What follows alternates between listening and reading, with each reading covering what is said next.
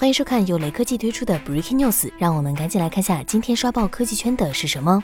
业内人士 Rose Young 爆料，小米折叠屏手机可能会命名为小米 Mix 4 Pro Max，将由华星光电提供折叠面板。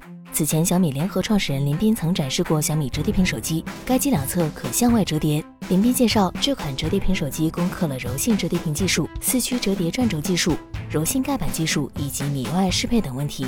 遗憾的是，这款折叠屏手机并未量产上市。今年，小米创始人、小米集团董事长兼 CEO 雷军确认，小米 Mix 系列会更新，由此猜测小米折叠屏手机可能会以 Mix 系列命名。至于是否会命名为 Mix 4 Pro Max，目前尚无法确认。时隔三年，小米 Mix 系列终于要迎来更新，不过消费者是否愿意接受一款挂着 Mix 头衔的折叠屏产品呢？还得看产品完成度和价格。